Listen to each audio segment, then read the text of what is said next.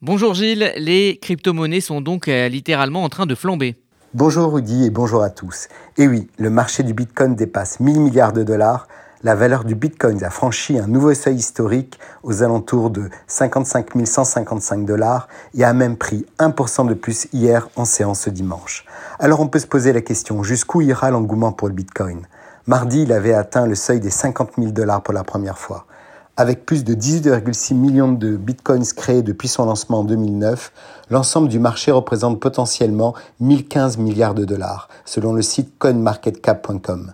Depuis le début de l'année, le prix du bitcoin a grimpé de 89%, une performance qui fait craindre à certains acteurs du marché qu'une bulle similaire à celle de 2017 n'explose.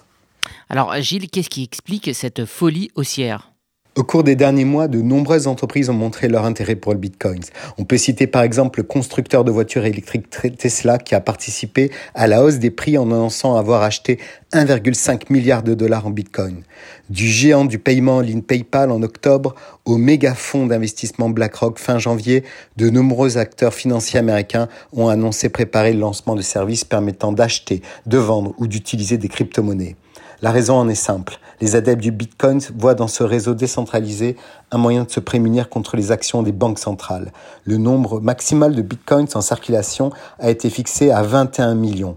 Pas un de plus. Un montant gravé dans le marbre d'un fonctionnement où personne n'a la main sur la politique monétaire dans un monde où nous fait payer des taux d'intérêt négatifs aux avoirs que l'on détient sur nos comptes bancaires.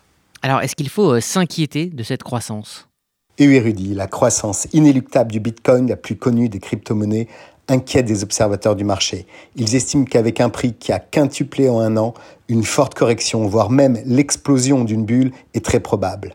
Les banques centrales des pays majeurs, quant à elles, critiquent régulièrement les crypto-monnaies, à l'image de la présidente de la Banque centrale européenne, Christine Lagarde, qui a qualifié le Bitcoin d'actif hautement spéculatif ce mois de février.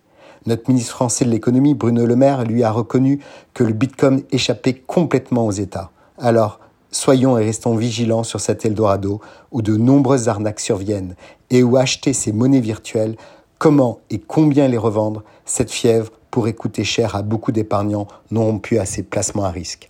Très belle semaine à tous.